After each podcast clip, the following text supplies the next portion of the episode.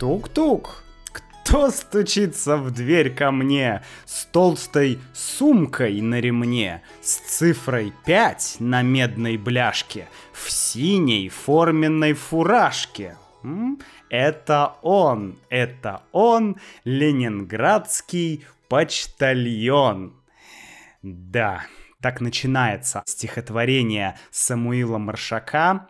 И это стихотворение знают все, наверное, все дети, все взрослые в России. Это очень популярное стихотворение.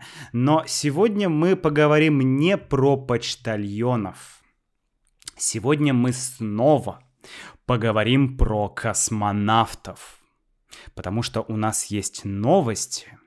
И сегодня вы узнаете про приземление космического корабля «Союз МС-18», вы узнаете про новый фантастический фильм и про то, сможет ли Макс стать почталь... Э, космонавтом, если захочет. Да-да, я не шучу. Вы узнаете про требования к современным космонавтам. Интересно? Мне тоже. Давайте начинать.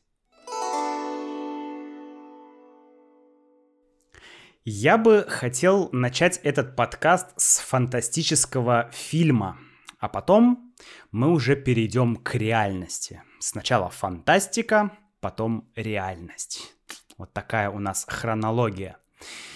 Фантастическая часть нашего подкаста — это часть, где я бы хотел рассказать про наш с Юлей, Юля — это моя девушка, про наш с Юлей поход в кино — мы с Юлей недавно ходили в кино здесь, в Новороссийске, в городе, где мы живем, и нам очень понравился фильм, который мы смотрели. Этот фильм называется «Дюна». «Дюна». Э, если вы не смотрели этот фильм, то я в двух словах расскажу, о чем этот фильм. Это фантастический фильм а, про битву за планету Аракис. Есть, это фантастика, есть много разных планет, люди путешествуют э, по Вселенной, и есть э, планета Аракис. Эта планета необычна или ценна тем, что на этой планете есть полезный ресурс, ну, типа как газ или нефть. Э, этот ресурс называется спайс или специя, или пряность. Да, spice, специя, пряность. Это такой полезный ресурс, который нужен для того, чтобы космические корабли могли летать. Очень важный ресурс. Вот. Э, короче, нефть. Аналог нашей нефти. И на этой планете есть местное население, которое живет в песках. Такие бедуины. Вот, в песках живут ребята. И есть три дома. Три дома, которые сражаются как бы за эту планету.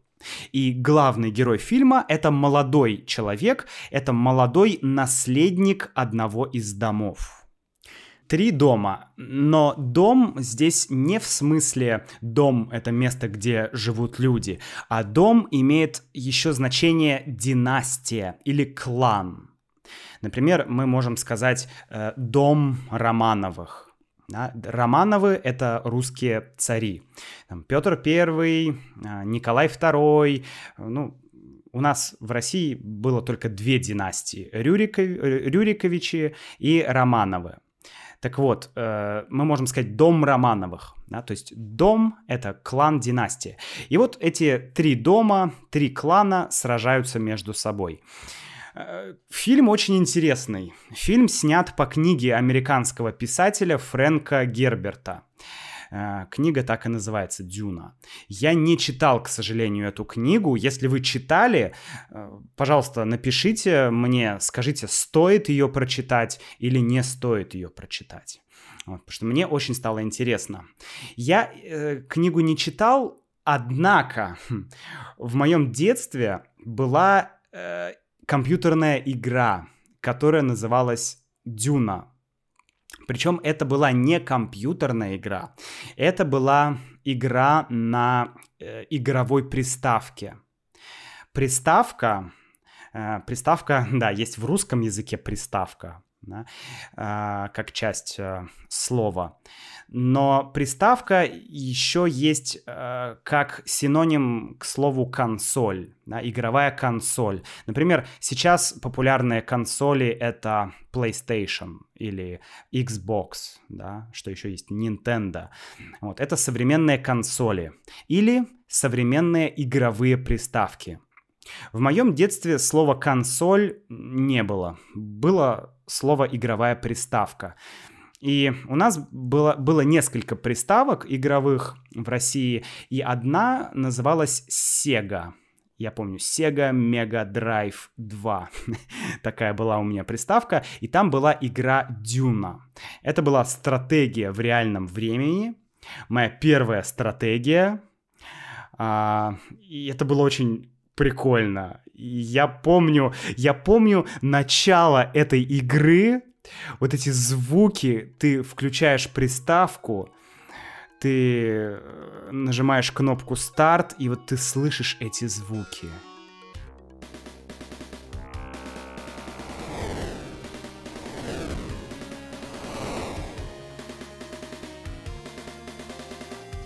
Dude, the battle for Arrakis. Дюна. Битва за Аракис. Прикольно. Прям такое возвращение в детство. Но э, я это все говорю к тому, что удивительно, но этот фильм это один из немногих фильмов в последнее время, которые я смотрел, который мне реально понравился. Он длинный, это такая сага, типа Звездных войн или Властелина колец. Это только первый фильм, поэтому он заканчивается ничем. Он нет какого-то финала, нет конца.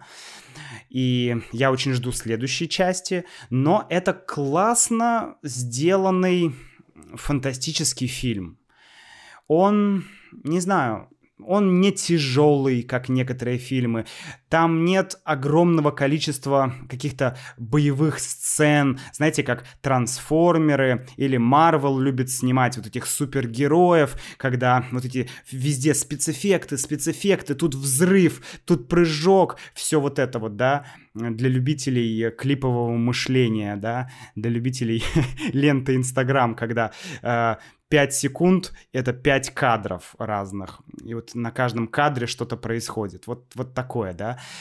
То есть э, достаточно классный фильм, и я удивлен, что мне захотелось пойти в кино еще раз. Проблема в том, что э, в последнее время э, в, вот я ходил в кино, и я чувствую, что что-то не так. Не знаю, я не могу, мне, мне не нравится, мне неинтересно как-то вот ты идешь в кино, и либо слишком много каких-то, как я сказал уже, э, экшена, да, скажем так, слишком много экшена э, в фильмах. Либо фильмы слишком какие-то тяжелые. То есть ты прям выходишь из фильма, и ты понимаешь, что э, тебя как будто не знаю, психологически изнасиловали.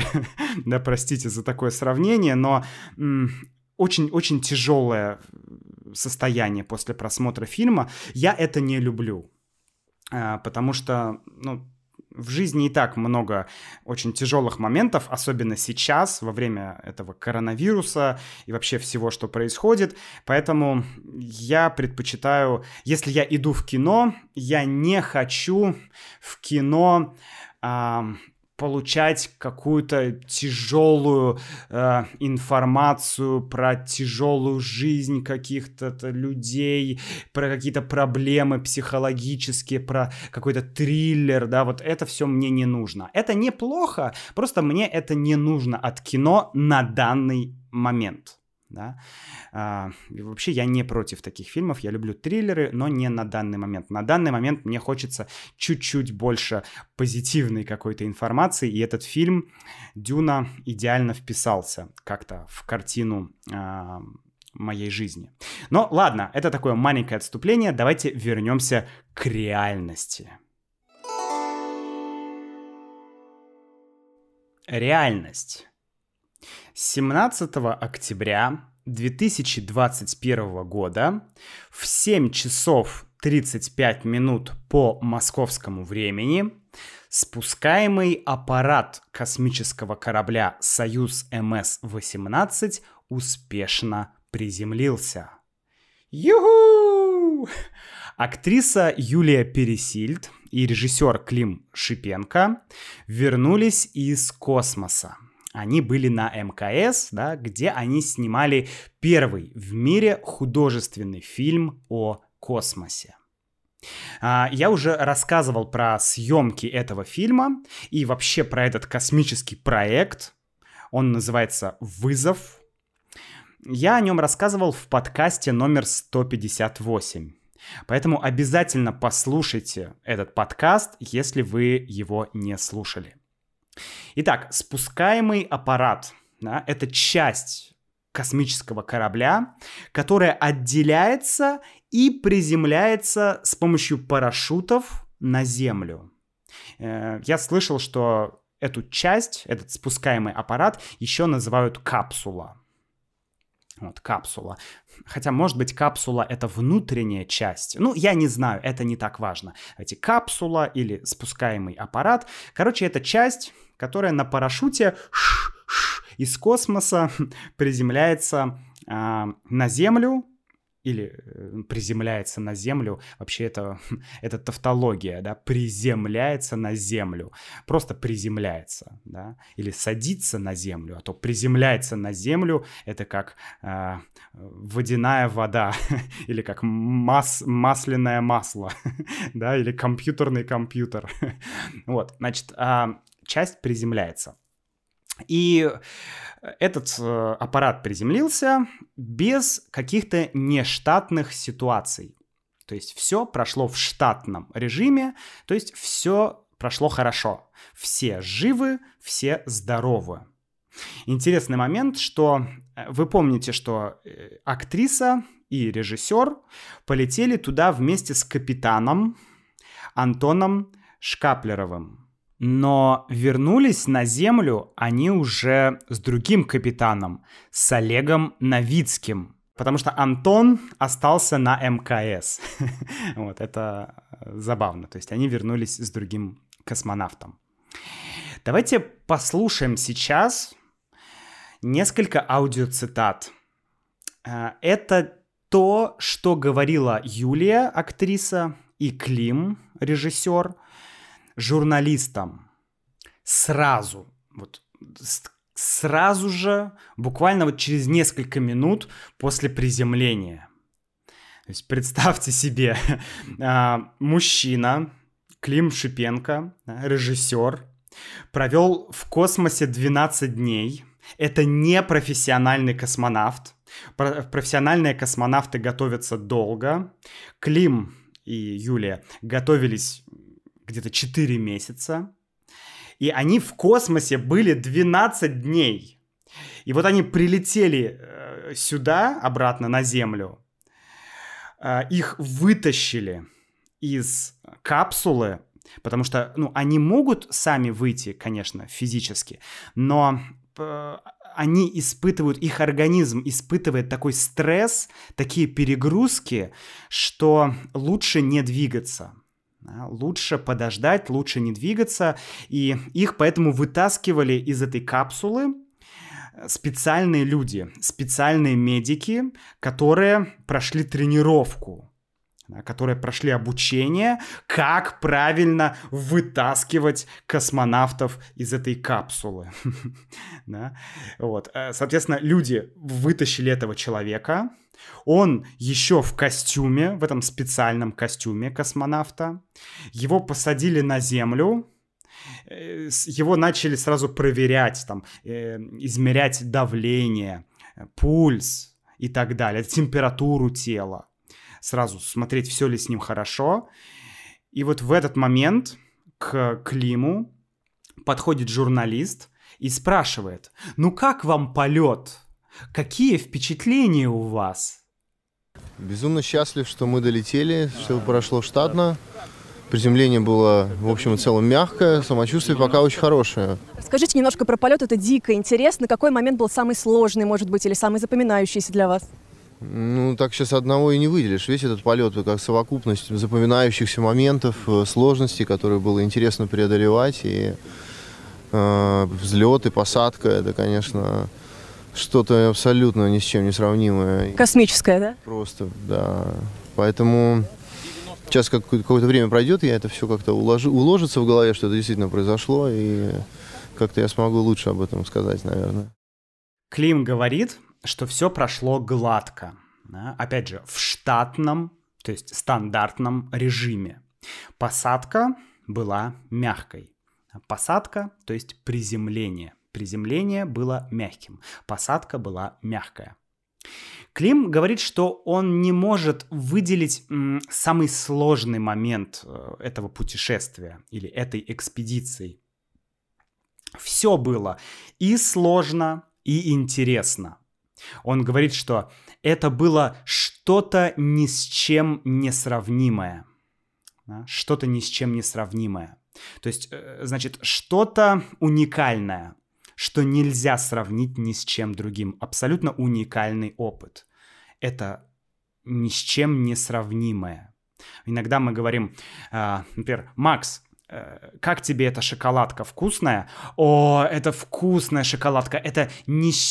Я ел... Э, когда я ел эту шоколадку, я получил ни с чем не сравнимое удовольствие. Или я получил несравнимое удовольствие.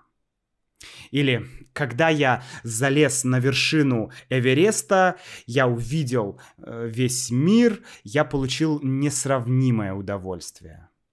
Да? Такое вот, так мы говорим, ни с чем не сравнимое или несравнимое.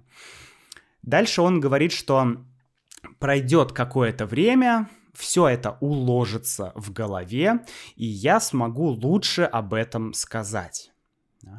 То есть э, все уложится в голове. В смысле, э, ну, как бы пройдет время, Клим успокоится, Клим придет в порядок, потому что ну, он сейчас в состоянии стресса. А, представляете, он летел на этой капсуле, скорость была что-то там 28 с чем-то тысяч километров э, в час. То есть какая-то невообразимая скорость. И потом парашют открывается, э, капсула тормозит, Потом а, второй парашют открывается, еще один. Капсула еще раз тормозит. Постепенно скорость снижается, а, постепенно космонавты э, чувствуют гравитацию, чувствуют силу притяжения, потому что они 12 дней жили э, вообще в другом мире, без гравитации, без, си- без, без силы притяжения. Да, это, ну, организм перестраивается. И сейчас э, организму нужно перестроиться еще раз. И эта капсула падает на землю. Есть видео, как капсула приземляется, ну и там достаточно сильный удар. Вот. Поэтому, конечно, Клим сейчас в состоянии такого стресса. Да? И, кстати, вообще космонавты и включая и Юлю, включая и Клима, они сейчас будут проходить реабилитацию. То есть э, им нужно восстановиться после вот этого всего путешествия. Потому что в первое время я слышал, что космонавтам нельзя э, двигать шеей, двигать руками, даже резко вставать. Вообще ходить даже не рекомендуется. То есть нельзя давать организм, нельзя давать организму нагрузку. Конечно, никто не говорит про спорт или еще что-то, да. То есть ты так э, сидишь, отдыхаешь, расслабляешься, э, тебя тестируют, проверяют твое здоровье, то есть на это уходит несколько дней, да, на эту реабилитацию. Это не так просто, да. Затем журналистка спрашивает, что чувствовал Клим, какие у него были эмоции, когда он видел плазму в иллюминаторе. Да? Иллюминатор — это окно. Э, плазма здесь, я так понимаю, что это такой типа как огонь. Огонь, который горит, когда капсула на огромной скорости падает на Землю. Да? Я так понимаю, что капсула движется быстро, она проходит сквозь атмосферу, и, э, ну, там, как это точно происходит, я не знаю, но появляется такой, вот как комета летит, да, у кометы есть такой хвост, и мы видим а, как бы как огонь такой. И вот здесь то же самое, когда летит вниз на Землю, когда падает эта капсула, то тоже такой огонь вокруг. И ты реально видишь в, иллюмина... в иллюминаторе этот огонь. Давайте послушаем, что Клим ответил на э, этот вопрос. Эм, это все круто было. Мы как на американских горках получали удовольствие, мне кажется. Плазма, все горело. Нам было это все весело и задорно на самом деле. Все вокруг горело, плазма, а нам было весело и задорно, как на американских горках. Это вообще, представляете себе, выходит, значит, человек, непрофессиональный космонавт, и, значит, его вытаскивают из капсулы, и такие, ну что, как тебе? Он такой, а, как американские горки.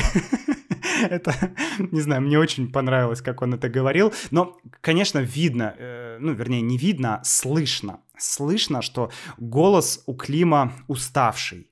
Конечно, это большая нагрузка на организм, поэтому ну, мы, я, я понимаю, как он себя чувствует. Вы можете посмотреть видео, я даже оставлю ссылку на видео, это полная м, трансляция Э, всего, что происходило, можете посмотреть. И там видно, когда э, космонавты, да, когда экипаж вернулся, то, ну, они прям очень уставшие. И Клим, кстати, говорит, что это как на американских горках. Что такое американские горки? Я слышал, что э, в Америке американские горки называют русскими горками. Э, по сути, это аттракцион. Это когда ты как бы по воздуху ездишь на таком специальном, как поезде, да, вверх-вниз, там, кружишься. Ну, аттракцион такой. Я страшно боюсь аттракционов. Это Юля была в Диснейленде, по-моему, в Орландо где-то или еще в Париже. Я не был. Я боюсь аттракционов. вот. Но, в общем, американские горки — это то, как мы называем вот эти горки — этот аттракцион, где ты на большой скорости, на таком типа поезде ездишь вот так вверх-вниз. Давайте теперь послушаем первые эмоции Юлии Пересильд.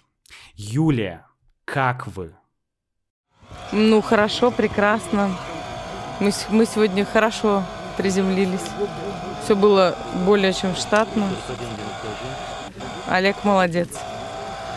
Да я не знаю, на самом деле у меня немножко грустное сегодня настроение, потому что вроде бы нам казалось, что 12 дней это много, а уже вот когда, когда уже это все за, заканчивалось, уже не, не хотелось расставаться. Всех увидели, уже скучаете по космосу. Ну да, ведь понятно, что это было единожды только. Юлия тоже говорит, что все прошло хорошо в штатном режиме. Да? Она еще добавляет, что у нее немного грустное настроение, а, потому что 12 дней прошли быстрее, чем она ожидала. Да, то есть э, она бы, наверное, с удовольствием побыла еще в космосе несколько дней, но это выглядит так. И вы услышали, что у Юли тоже голос, ну, как сказать, э, ну, очень уставший э, женщины, да, очень уставшей. То есть она э, говорит даже, знаете, как будто вот э, так говорят либо очень уставшие люди, либо немножко пьяные люди, да. Вот такое вот ощущение. Поэтому, да, я конечно, представляю, что, что ты испытываешь, когда ты... Знаете, когда ты в парке аттракционов м, выходишь э, с какого-то аттракциона, типа Твистер или американские горки, или еще есть рок-н-роллер, вот эти все, которые кружатся, да, крутятся очень быстро. а, ты выходишь, ты такой... А тут ты 12 дней был в состоянии невесомости. Блин, это просто обалдеть. Ну и потом журналист говорит, вы только что прилетели, а уже скучаете по космосу. И Юлия отвечает, что ну да, ведь понятно, что это было единожды только. Да, единожды означает один раз. Только один раз. То есть она понимает, что это ну, как бы единственный раз в ее жизни, а, когда она смогла полететь в космос. Второго раза уже не будет. Вот. Поэтому да, конечно, интересный эксперимент. А, я слышал, что а, экипаж снял больше материала, чем нужно было. Вот, что они сняли все, что нужно, даже больше. И я не знаю точно, когда будет готов фильм, но я, конечно, хочу пойти в кино на этот фильм, посмотреть этот фильм, потому что, ну, это интересно.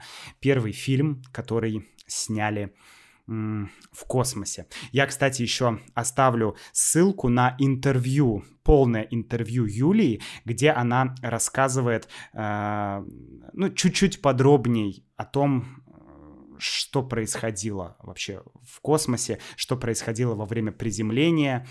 Вот. Можете посмотреть, это интересно. Она там говорит медленно и понятно.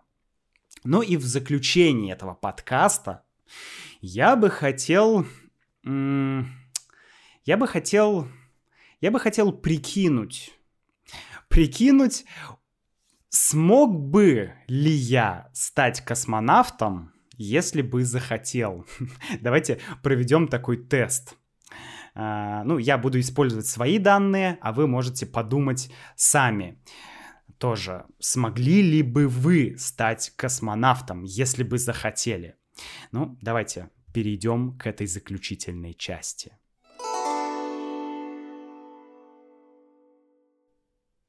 Итак, Макс хочет стать космонавтом. Получится у него или не получится? Давайте посмотрим.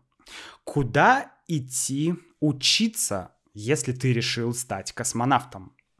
Как вы думаете, есть ли какой-то вуз, для космонавтов. ВУЗ — это высшее учебное заведение. Это институт, университет, академия и так далее. Есть ли какой-то ВУЗ для обучения космонавтов в России? Время истекло. Правильный ответ — нет. Такого учебного заведения в России нет. Однако есть Центр подготовки космонавтов. ЦПК. Центр подготовки космонавтов. Это место, где готовят космонавтов или подготавливают космонавтов. Обычно, если мы м, имеем ограниченный период времени, есть какой-то дедлайн, к которому нужно научиться чему-то, мы говорим подготовить. Да?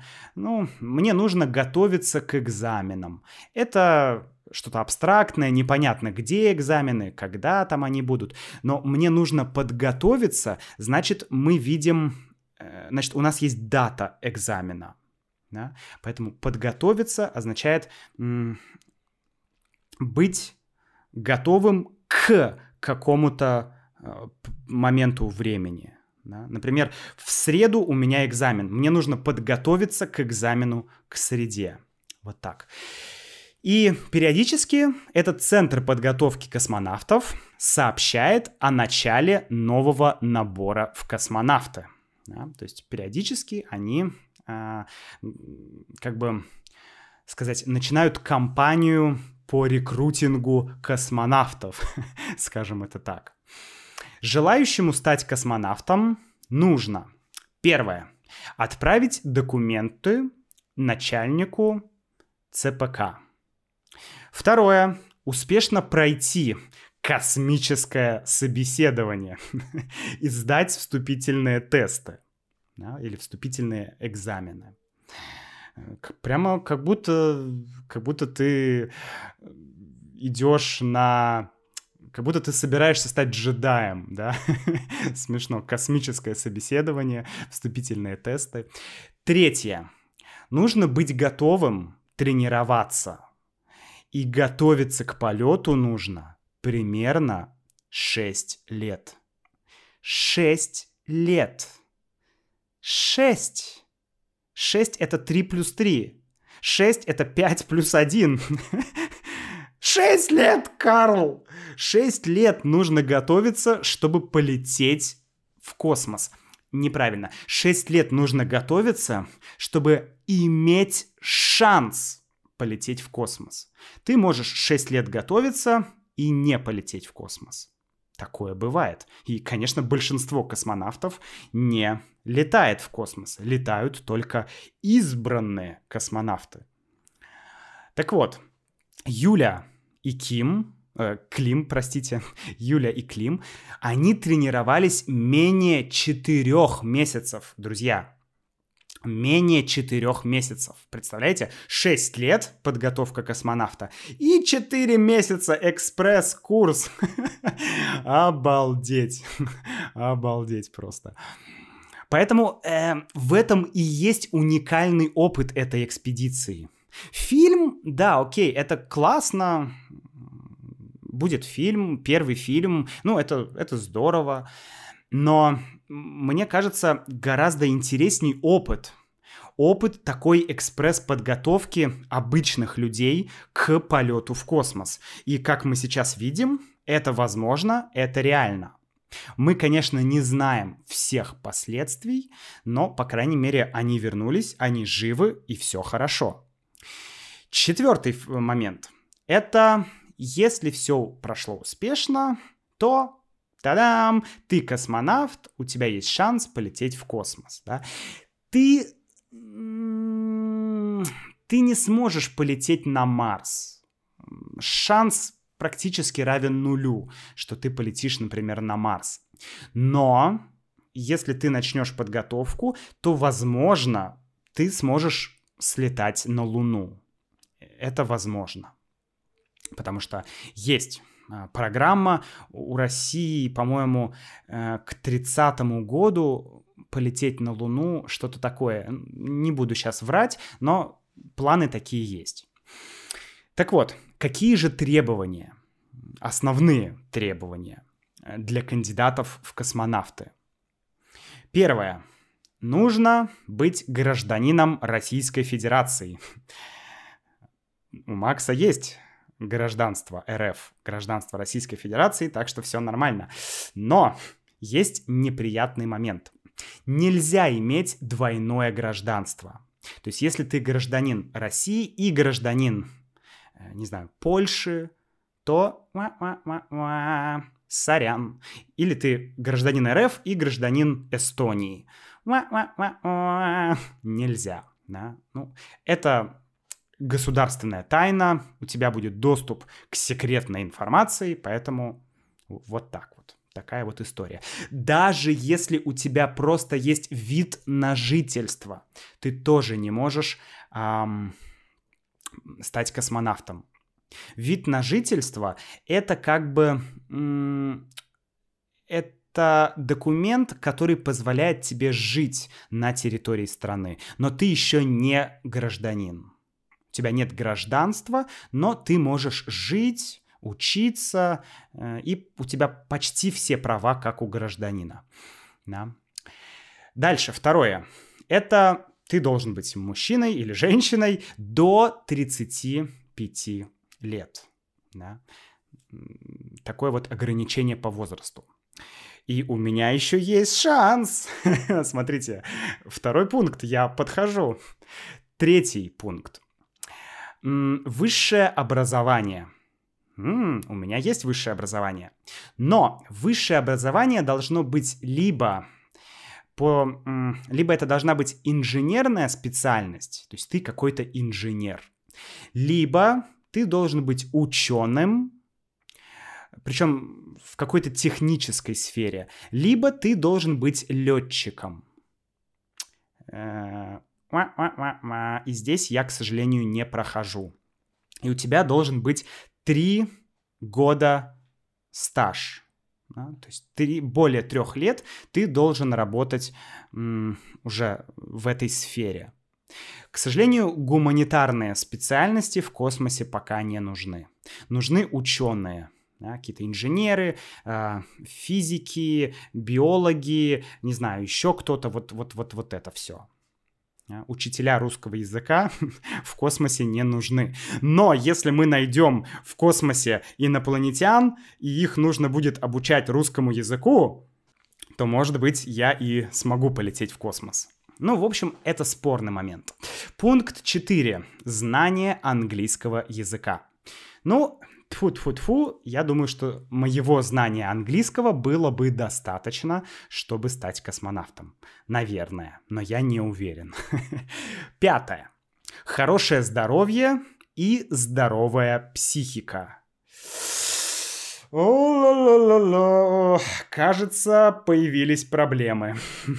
Потому что здесь я, похоже, не прохожу я не соответствую этим критериям, так как моя психика... ну, в общем, да. Есть еще физкультурные нормативы. Блин, я как будто снова в школе. Нужно пробежать один километр за 3 минуты 35 секунд. Э, я не знаю, это много или это мало. Такой норматив. Второй норматив — подтянуться 14 и более раз.